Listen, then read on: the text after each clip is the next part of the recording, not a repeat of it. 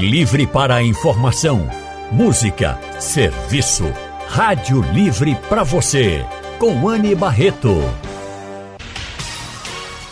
O consultório do Rádio Livre. Faça a sua consulta pelo telefone 3421 3148. Na internet www.radiojornal.com.br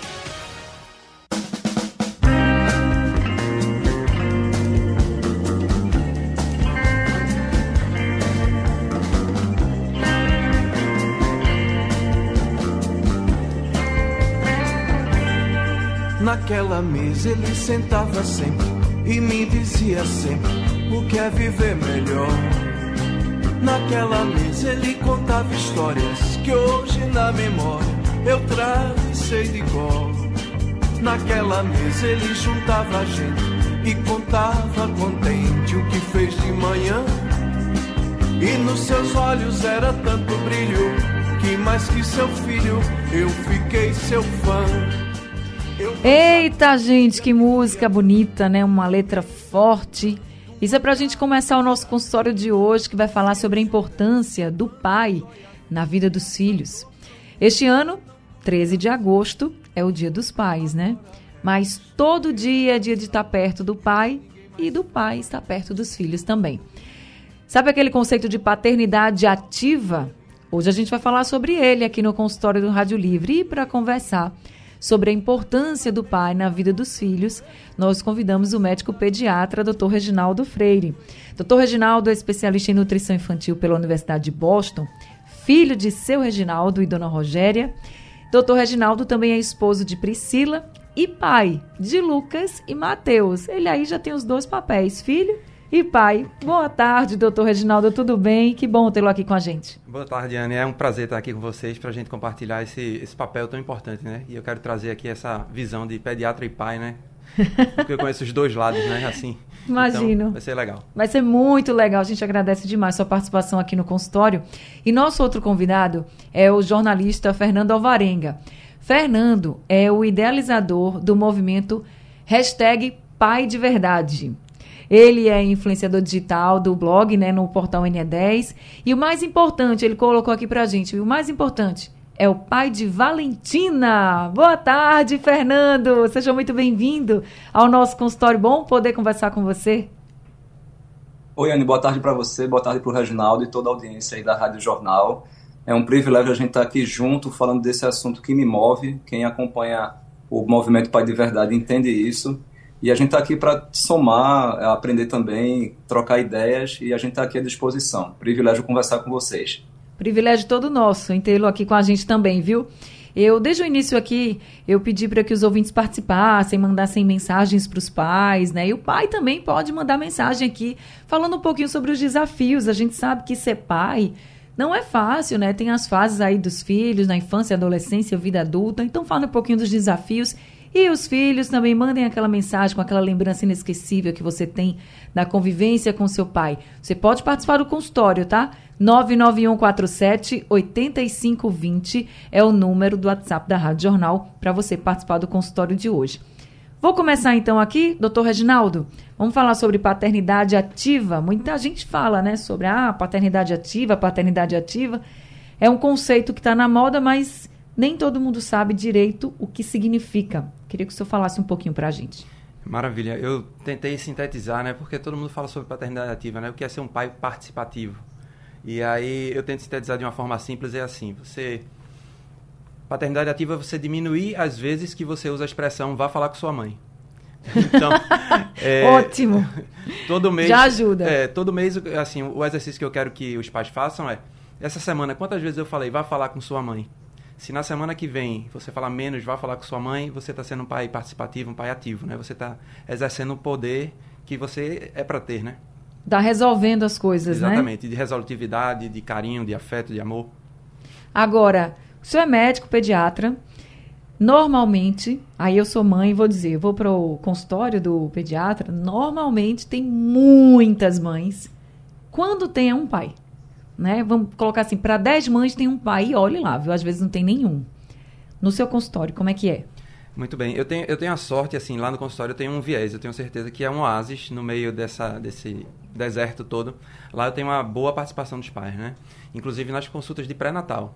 Quando a mãe vai lá na consulta de pré-natal, já vai o pai.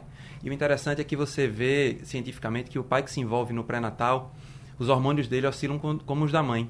Eles têm maior índice de prolactina, eles se envolvem mais no parto, eles fazem de tudo para estar perto, são os que respondem quando o bebê começa a chorar. Então, esse envolvimento pré também é importante.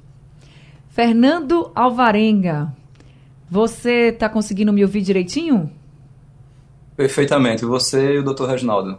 Ô Fernando, você com esse movimento Pai de Verdade, conta pra gente um pouquinho da tua rotina com Valentina. A Valentina já está um pouquinho crescida, ainda é criança, mas está um pouquinho crescida já, porque eu acompanho Valentina desde a barriga de Joana. E aí, conta um pouquinho para a gente dessa tua rotina de pai de verdade. Pois é, nessa rotina, é como o pediatra, o Reginaldo, falou para a gente, é participar, é estar tá junto, é entender a necessidade de Valentina, a necessidade de Joana, para que eu possa fazer parte também do processo dessa engrenagem, contribuindo com a minha função. Então, geralmente a gente acorda é, aqui, coloca ela para se arrumar para a escola, vai dar banho. Joana está preparando o café da manhã, eu vou cuidar de trocar a roupa dela, ou vice-versa. Então, a gente de fato divide as funções, compartilhando vivências e experiências. E ressaltando o que o, Reginaldo falou, é, esse movimento que a gente defende não é jogando confete na gente, não é trazendo, ah, eu sou pai bonzinho, não. Eu estou simplesmente cumprindo com a minha função.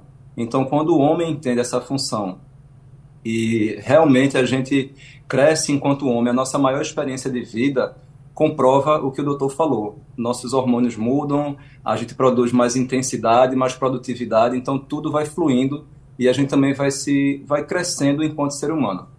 Você já se pegou falando assim para Valentina? Vá falar com a sua mãe, vá. Isso é com a sua mãe. Já se pegou fazendo isso? Algumas coisas sim quando ela já está maiorzinha com oito anos. Então, algumas questões que são mais do, do universo feminino, eu já inicio esse processo de vá perguntar à sua mãe. Mas, geralmente, eu, eu procuro resolver, solucionar. Ou posso estar um, um, dia muito cansado, a gente não é perfeito, né? Posso já ter falado isso, mas a intenção é como o Dr. Reginaldo falou, a gente agir, participar e estar tá junto com esse movimento todo que é cuidar das nossas crianças, porque a gente é pai, a gente cuida, a gente participa e pai não é babá. É, agora, é, tem uma coisa que Fernando sempre colocava lá no, no blog, no Instagram também, ele dizia assim, ah, quem ajuda não é o pai, quem ajuda são as outras pessoas, né, Fernando? Você não fala muito isso? Exatamente. Essa, essa minha fala, Anne, surgiu também de, de eu entender esse movimento paterno e começar a, a, a atualizar a nossa fala. O pai, ele participa. O pai, ele está ali junto, cumprindo com, a sua, cumprindo com a sua função. Então, quem ajuda, quem não teria obrigação com aquela criança, seria o restante da parentalidade e a rede de apoio, que são os amigos e, o, e os outros familiares. Então, o pai, ele está ali para cuidar da mãe, para cuidar da criança e vice-versa ser retribuído também. É, não, a gente tem que sair um pouco, a gente precisa ressignificar esse conceito do pai, apenas pai provedor, o pai que dá presente. Ah, não, mas eu já trabalho o dia todo, estou na rua e, e, a sua esposa não está em casa lavando o prato, é, indo ao pediatra do seu filho, sabendo que medicamento a criança precisa tomar. Então é importante que os homens também tenham esse, esse cuidado e entendam sua função no processo, porque a gente cresce, a gente amadurece, a gente fica mais forte. E hoje eu me sinto um cara muito mais tranquilo, muito mais assertivo com as minhas escolhas, porque eu me sinto mais seguro diante desse exercício da paternidade. Inclusive, quero até explicar aqui que eu não sou o cara perfeito, não, porque eu já tive meus medos e ainda tenho também, porque a gente se constrói enquanto pai todos os dias. Valentina, quando tinha quatro para cinco meses, quando Joana voltou a trabalhar, na época ela ainda era CLT, e me bateu um frio na barriga como é que eu ficaria com uma bebê de 4 para 5 meses sozinho em casa. A gente tinha uma rede de apoio perto, mas eu fiz questão de participar desse processo. É, Joana separar o leite materno, né? E eu cuidar de Valentina, fazer a comida, cozinhar a verdura, trocar a fralda, dar banho, para depois eu ir trabalhar enquanto Joana voltava. Então eu, eu quis participar, eu me fiz presente em toda essa engrenagem. Não é fácil, mas buscando informação a gente constrói tudo mais com mais equilíbrio. Essa, esse ponto que Fernando trouxe, eu queria também tocar com o doutor Ginaldo. Quem ganha mais? Pai? Quem ganha mais quando está cuidando do filho, né? O pai que cuida do filho. É o pai que está cuidando ali, que está vivenciando, vendo aquela criança crescer de perto? Ou é o filho que está tendo aquela presença forte, que traz segurança? Porque eu acho que o pai ele representa muito isso também. Quem ganha mais? Maravilha. É, ouvindo o Fernando falar, é, eu queria trazer só três ressalvas, assim, vou tentar ser, ser bem breve. Fique tranquilo. é porque quando a gente vai falar sobre paternidade, é um assunto muito sensível, porque no Brasil existem muitas mulheres que são chefes de família e esse Sim. pai é ausente, né? E aí eu sempre tento puxar para a gente ver pelo lado do benefício da paternidade ativa e nunca pelo malefício da ausência do pai. Porque se a gente for por aí, a gente vai só ferir e não vai ser nada construtivo, né? Eu quero que a gente termine esse programa deixando as pessoas que aqueles pais que têm a oportunidade de exercer a paternidade saiam daqui a fim de fazer isso, né? E aí outra coisa que que Fernando falou, né, que tem muita gente que faz: "Ah, eu saio para trabalhar, é eu trabalho fora, é eu tô cansado". Tem pesquisas mostrando, né, que comparando 1960 para 2011, lá nos Estados Unidos, a carga de trabalho da mulher aumentou, mas fora isso, se você pega a quantidade trabalhada fora e dentro de casa, já é igual. Então, se você pega a carga trabalhada homem e mulher, é igual. Só que a mulher ainda passa mais tempo com os filhos. E quem tem filhos sabe o quanto é cansativo. Então, a hora que a mulher está com os filhos, teoricamente ela está muito mais cansada do que o homem. Então, essa desculpa de, ah, eu trabalho fora, ah, eu sou o provedor. Paternidade ativa não é você deixar de ser o provedor. Você vai continuar sendo provedor, mas você vai fazer sua parte como pai, que é importante, né? E essa relação aí de quem ganha, os dois ganham, né? Infelizmente, é, muitos homens, muitos marmanjos não perceberam o benefício de ser pai. É, os estudos mostram que, como o Fernando também falou antes, é, só tem muitos benefícios. Os pais que perdem o um emprego, que estão mais presentes, eles tendem a encontrar emprego mais rápido, tendem a morar mais perto de casa, tendem a passar mais tempo dentro de casa, tendem a ter menos vícios. Então, a paternidade também faz bem. A paternidade não é só o trabalho. Mas, infelizmente, isso foi construído ao longo do tempo, né? As pessoas passaram a entender como um fardo a paternidade quando é um dos maiores presentes que você poderia receber. E aí os dois ganham. Agora, obviamente, por exemplo, é, tem muitas crianças que crescem sem os pais e isso não quer dizer que não vai dar certo. Né? Sim, claro. E aí, pronto, eu, eu perdi meu pai com oito, oito anos. E aí minha mãe assumiu todo esse papel, né? Aí o pessoal fala, ela foi pai e mãe? Não, ela foi uma mãe sensacional. E, e assim, o papel de pai está lá. Depois, ao longo do, do, programa, posso trazer algumas outras histórias de, de mães, assim, de, de pessoas claro. que cresceram sem, né? E aí, assim, é, é um benefício muito grande. E só nesses oito anos que eu tive a presença do meu pai, eu lembro de tudo. Assim, a pessoa diz, ah, você é pequeno, mas eu lembro. Eu tenho uma memória assim que eu lembro de muita coisa. Mas então, o que marca fica mesmo na memória, fica, né? Fica, fica. É, por exemplo, é, meu pai era alvirrubro e ele ia para o jogo do esporte comigo, né? Eu achava isso sensacional. O seu esporte? O seu esporte, claro, né? Assim, o melhor time do mundo. Mas, fora isso, né? Aí você pensa, outra coisa que ele, ele também fazia, que eu achava massa, é porque Chaves, bom, SBT a gente tá aqui, Chaves marcou a ênfase de todo mundo. É, ele ria bastante, mas só para me ver sorrir. Então era importante essa, essa ideia de você ter a pessoa ali do lado, né? É, então são momentos, não é que você precisa ser quem está preocupado, você não precisa ser um pai palestrante, saber de tudo. Não, só você estar do lado já faz uma diferença muito grande. É verdade. E o Fernando falou de outro ponto também, sobre trabalhar muito, né? Eu acho que muitos pais também devem estar pensando assim, poxa, mas eu realmente eu trabalho o dia inteiro.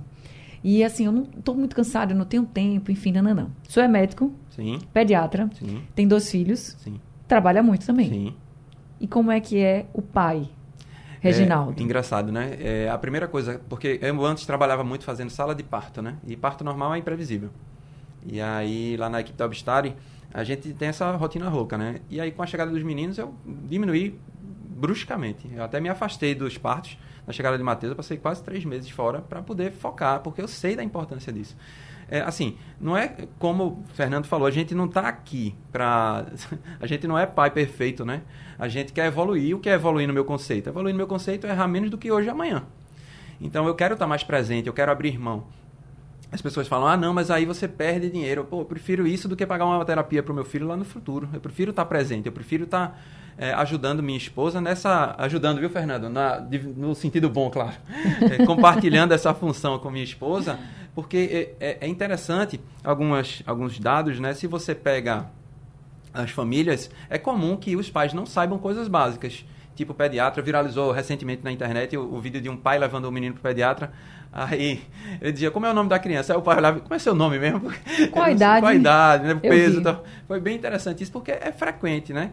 E, e o mais interessante é que nessa pesquisa perguntaram pro pai, né? Quem são as famílias da escola, né? Qual o nome dos pais da família da escola? O cara, não sei não. Aí ele, mas de quem é que seu filho mais gosta? Aí o cara disse, ó, oh, pergunta para minha esposa porque ela sabe de quem o meu filho mais gosta. Então, eu não quero ser uma pessoa assim, né? É algo que me move. Obviamente você não pode transmitir motivação, mas assim, que é sensacional esse lado de estar presente na vida dos filhos, é verdade. De saber, né, os gostos, de saber com quem ele está se relacionando, enfim, o que está fazendo, participando mesmo. Eu acho que é, vocês estão falando aqui como pais, né? Eu vou falar como mãe. Não existe mãe perfeita. Todo dia a gente tem medo, todo dia a gente erra. E tem aqui a Priscila, né? Está aqui com a gente também, a esposa de seu Reginaldo. E está aqui também concordando comigo. A gente erra, a gente tem medo também. É importante que o pai também esteja presente, mesmo que seja, que não viva na mesma casa, gente. Mas todo mundo, pai, mãe, tem medo. Tem seus desafios. Mas os filhos precisam da gente né? Precisam da gente ativamente. E, e isso aí, né, de, de você ser ausente, é, não fica vácuo. Né? Se você for um pai ausente, alguém vai assumir essa responsabilidade por você e muito provavelmente não vai levar o seu filho para o caminho certo. Né? Assim, a criança está crescendo, ela precisa de direção, ela precisa de orientação e ela vai buscar essa orientação. Muita gente fala, ah, não, meu filho é viciado no YouTube. Não, seu filho é viciado em fugir da vida que ele tem em casa. Ele procura no YouTube uma vida que lhe dê habilidade para viver a vida. Então a gente tem que tomar muito cuidado com isso, né? A nossa ausência não fica um vácuo, não fica o filho não fica esperando para quando o pai voltar. A hora é agora. Então aproveita esse programa para recarregar as energias, para aproveitar a partir da, da agora para frente, né? O que passou passou, mas assuma o seu papel, né?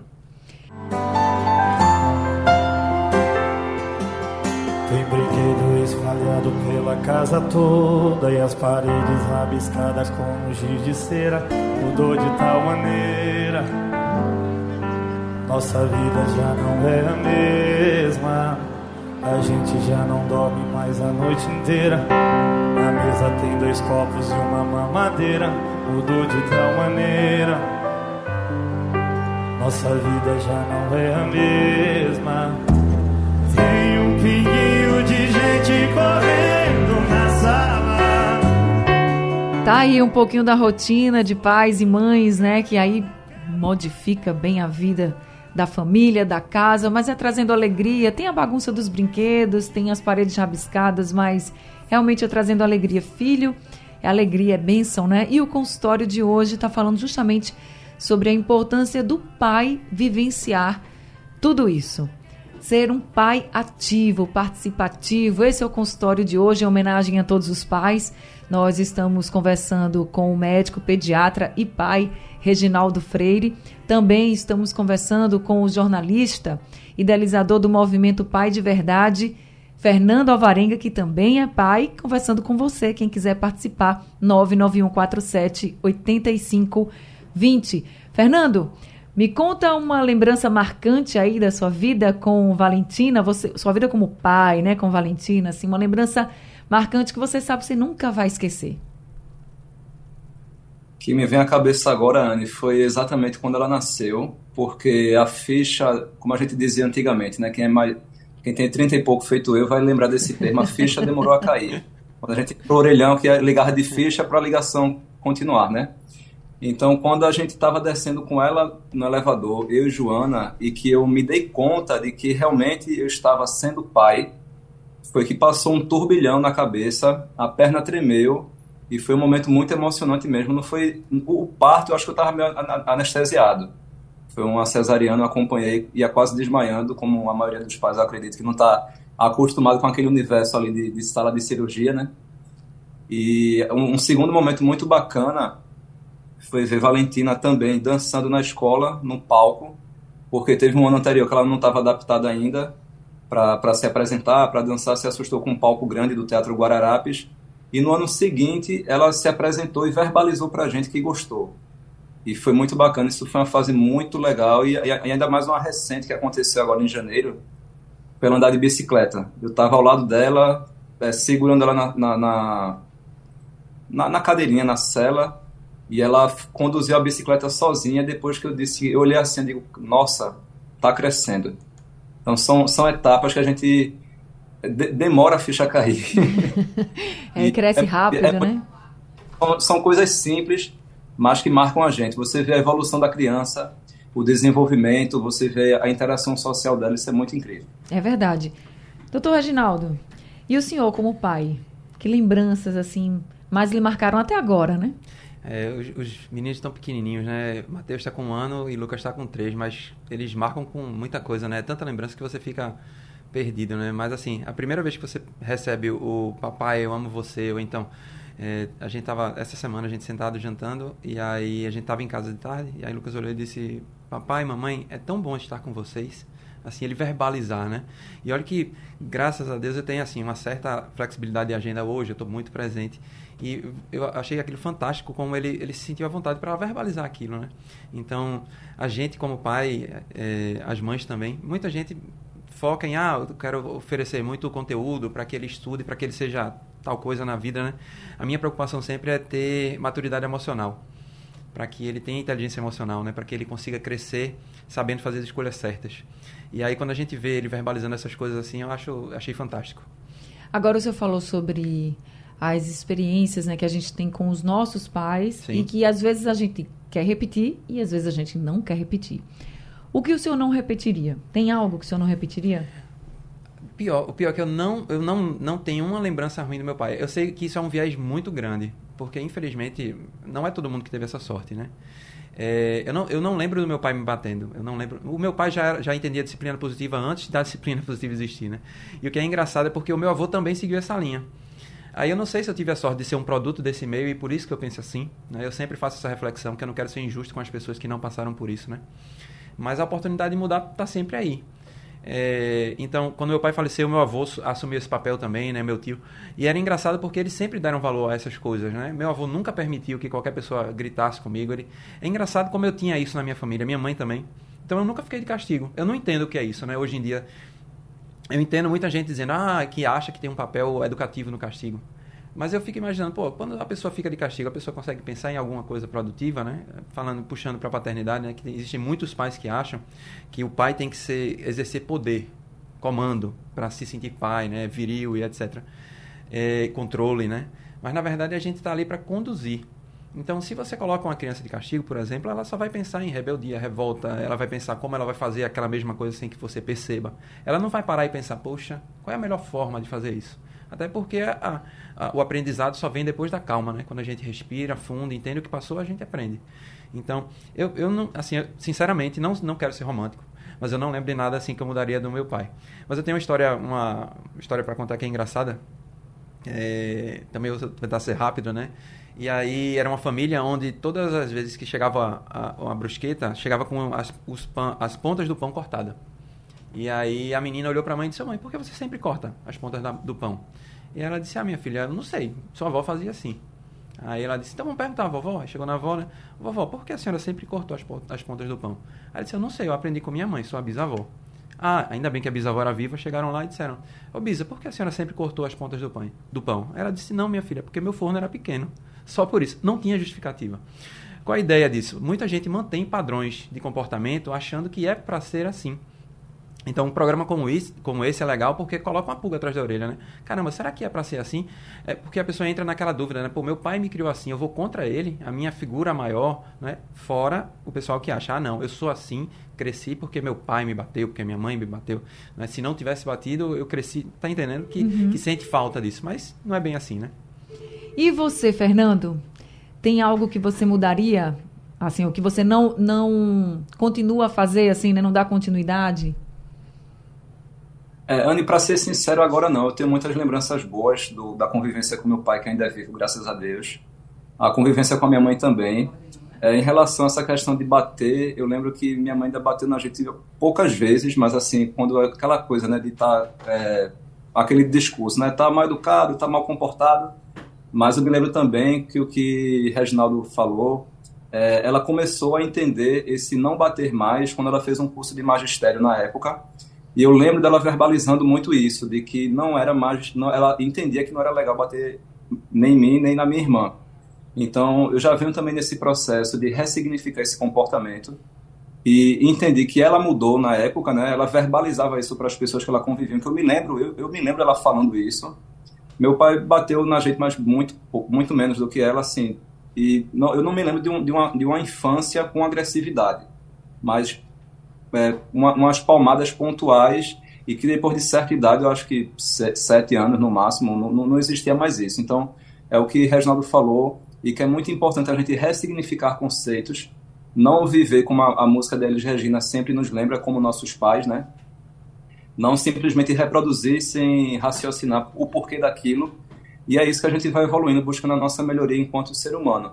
E o que a gente está debatendo também tem muito a ver com a questão da comunicação não violenta, que eu fui aprendendo ao longo do tempo. Essa comunicação com empatia.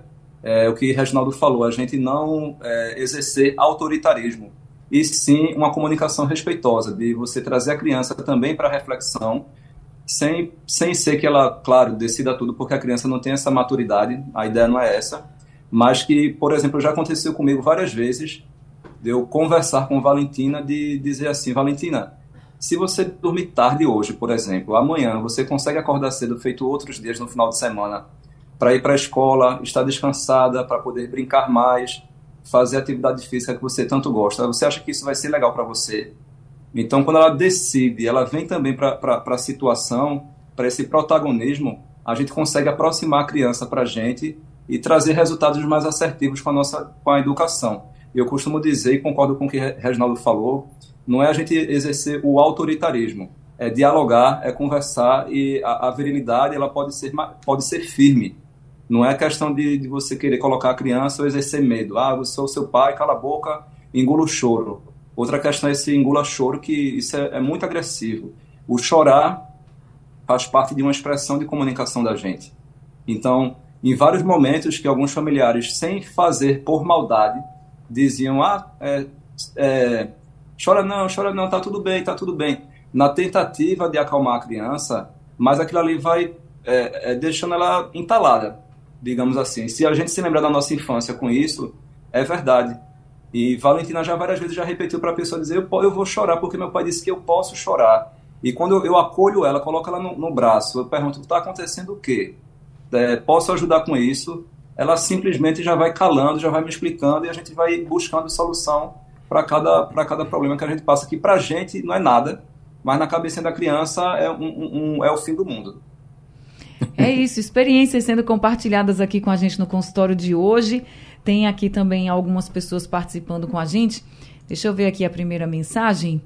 Ah, essa mensagem aqui foi de um ouvinte. Ele não se identificou, mas ele disse assim: Eu ainda não sou pai, mas quando eu for, eu quero ser 1% do pai que meu pai é, 1% do homem, do esposo, do pai que ele é, né? Então, diz assim: Te amo, pai. Só manda teu nome, porque você não disse quem era, é. então eu fiquei aqui sem saber quem mandou a mensagem. Mais uma mensagem muito bonita, mandou aqui, é o Ricardo do Ibura. Valeu, Ricardo. Bonita sua mensagem, homenageando aí o seu pai. Bom, né? A gente ter referências boas para poder seguir com a criação dos nossos filhos.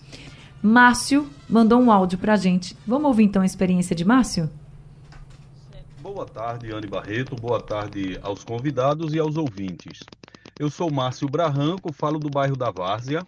Eu sou pai de cinco filhos, Participei do pré-natal de todos os cinco. É, estive presente no parto de três, os outros dois, infelizmente, não teve como. E assim, é, como já foi falado, eu sou bastante participante. Eu troquei fralda, eu dei banho, eu dei comida, eu passei noites acordado, enfim. Mas hoje, diante da sociedade que vivemos, com tantos problemas sociais, eu acho que a minha maior preocupação em relação aos três menores que eu tenho, já tenho dois adultos que, graças a Deus, são maravilhosos, nunca me deram trabalho nenhum. Então, a minha preocupação com os meus três menores é quem eu vou entregar para a sociedade. Eu acho que isso é um, um papel importante do pai. Essa preocupação de saber quem você está preparando para colocar na sociedade, porque enquanto crianças eles estão sob seu domínio quando crescem, viram adultos, eles vão ter vida própria e vão para a sociedade. E acredito que o que nós somos na fase adulta repercute bastante o que aprendemos quando criança. Então, seria esse o meu comentário aí. Feliz Dia dos Pais. Para quem é pai de verdade, tá? É, ser pai não é apenas ser o genitor, não. Ser o, o, a pessoa que, que, que fecundou um óvulo, não, tá? Ser pai é como já foi dito aí, é participar, estar presente, é fazer parte da vida daquela pessoa. Feliz Dia dos Pais para todos, um abraço. Feliz Dia dos Pais também para o senhor, viu, seu Márcio? Obrigada pela sua participação com a gente. É isso, né? A gente tem que participar da vida dos filhos. E esse medo que o senhor Márcio falou que tem, né? De como vai entregar os filhos para a sociedade, quem vai ser esse filho na vida adulta, eu acho que todo pai, toda mãe tem mesmo. Porque realmente os filhos vão crescendo, os desafios vão é, crescendo também. E o mundo ele muitas vezes é muito cruel. Então a gente tem sim muito medo, a gente quer proteger os nossos filhos e essa presença do pai, da mãe, é que é muito importante, como o doutor Reginaldo colocou, como o Fernando também colocou. Deixa eu ler uma mensagem aqui, a gente recebeu essa mensagem pelo WhatsApp. O Edmilson de Candeias está dizendo, doutor Reginaldo, que na infância dele, ele apanhou dos pais, como forma de mostrar o aprendizado. Aí ele diz: Hoje eu tenho uma filha, 17 anos, nunca bati nela, nem apliquei castigos. Tudo resolvemos na base da conversa. Maravilha, né? Que bom que a gente está evoluindo. É que bom que a gente está evoluindo. Vamos embora. Vicente também mandou um áudio para a gente. Vamos ouvir. Oi, meu nome é Valdir Vicente da Silva, moro no bairro do Curado Seco. É, chegando o grande dia dos pais, eu quero parabenizar todos os pais. Ao mesmo tempo, sem ter o meu, sinto muita falta dele e sinto muita saudade também. Obrigada, seu Vicente, aí pela participação. Eu sei, é difícil, né? Quando chega principalmente uma data como essa, a gente não tem uma pessoa tão querida, mas tenho certeza que o seu pai, que foi muito importante para o senhor, está vivo, junto do senhor, nas suas ações, em quem o senhor é hoje também. Isso que o doutor Reginaldo está falando aqui, com o Fernando Alvarenga também, a gente leva muitas influências dos nossos pais, né? Na nossa construção de vida. Por isso que é tão importante que os pais estejam sempre presentes nas nossas vidas quando, como filhos. Vamos agora ouvir o Nilson. Ele mandou um áudio para a gente. Boa tarde, Anne, Barreto. Quem fala aqui é Nilson de Caixa d'Água. A lembrança boa que eu tenho do meu pai, que eu aprendi a ser homem com ele. Faz 10 anos que ele não está mais entre nós, mas deixa um exemplo de um homem, de um companheiro, de um marido para minha mãe. E a lembrança boa que eu tenho com ele, que ele me ensinou a torcer por Santa Cruz, o time maior do mundo. Tá aí, então, a experiência do seu Nilson. Obrigada, seu Nilson, também, pela sua participação aqui com a gente no consultório do Rádio Livre. A gente está acabando aqui o consultório. Eu quero agradecer muito a Fernando, ao doutor Reginaldo, pelos exemplos que vocês trouxeram para a gente e pelo incentivo que vocês deram aqui, cada um na sua profissão, com as suas vivências. Fernando tem uma filha, doutor Reginaldo tem dois filhos, mas sempre ativos, sempre participativos aí na vida dos filhos de vocês. Parabéns e continue, doutor Reginaldo, incentivando mais pais também lá no seu consultório para que eles se sintam ainda mais acolhidos e tenham mais vontade de participar da vida dos filhos. Maravilha, obrigado pelo convite, né? Só pegando a deixa aí de um dos ouvintes, né? Que ele está preocupado com que filhos ele vai entregar, né? Porque a, gente tenta focar num problema irresolvível, né? Ah, que mundo eu vou entregar para meu filho? vou resolver o mundo. Resolva seu filho, né? Ajude seu filho. Se preocupe não em que mundo você vai deixar para seu filho, é que filhos você vai deixar para o mundo. Então, faça a sua parte, né? Participe, esteja presente que tem tudo para dar certo, para a gente entregar filhos melhores para o mundo. Doutor Reginaldo Freire é pediatra e também é muito ativo nas redes sociais. Então, qual a sua rede social para que as pessoas possam também conhecer um pouquinho do seu trabalho, doutor Reginaldo? Maravilha. Sigam lá no Instagram, arroba o meu pediatra. Mandem mensagem, participem. É isso aí. Tem muito conteúdo lá. Fernando Alvarenga, qual a mensagem que você deixa para os pais? A mensagem para agora, Ana, é que você participe da sua paternidade, esteja perto, se conecte num tempo de qualidade, independente que você trabalhe fora, está com a vida agitada, mas tempo com qualidade é um tempo que vai gerar essas memórias afetivas que a gente ouviu aí dos nossos ouvintes, é, trazendo experiências, boas lembranças e essa conexão, como o pediatra é, Reginaldo pode dizer isso também para a gente, é que vai gerar um, um, um cérebro mais é, forte, mais firme, conexões neurais de inteligência, empatia, respeito. Isso vai reverberar no mundo e vai ser muito bom para todo mundo. Então o mundo continua, ele, ele fica melhor Então minha mensagem é essa: esteja presente, participe, não necessariamente pai presente, um pai que dá presente, mas sim um pai presente e convido as pessoas a também acompanharem aqui a gente com a nossa experiência. Eu também já acompanho o Reginaldo lá no perfil Meu Pediatra, para acompanhar aqui a gente também no arroba Pai de Verdade ou no portal NE10, paideverdade.com.br. Fernando, parabéns também pelo pai que você é. Feliz Dia dos Pais para você, feliz Dia dos Pais, doutor Reginaldo, feliz Dia dos Pais para todos os papais que estão nos ouvindo agora, para o meu pai especial e para o meu marido também, que é um grande pai, um super pai. Graças a Deus eu também tive e tenho, né, um pai sensacional. Então, feliz Dia dos Pais, gente, que a gente possa sempre ser um pai e uma mãe melhor todos os dias, como os meninos colocaram aqui. Bem, consultório do Rádio Livre chegando ao fim. O Rádio Livre de hoje também. A produção foi de Gabriela Bento, trabalhos técnicos de Emílio Bezerra, Edilson Lima e Sandro Garrido. No apoio Valmelo, a coordenação de jornalismo é de Vitor Tavares e a direção de jornalismo é de Mônica Carvalho. Sugestão ou comentário sobre o programa que você acaba de ouvir, envie para o nosso WhatsApp 99147 8520.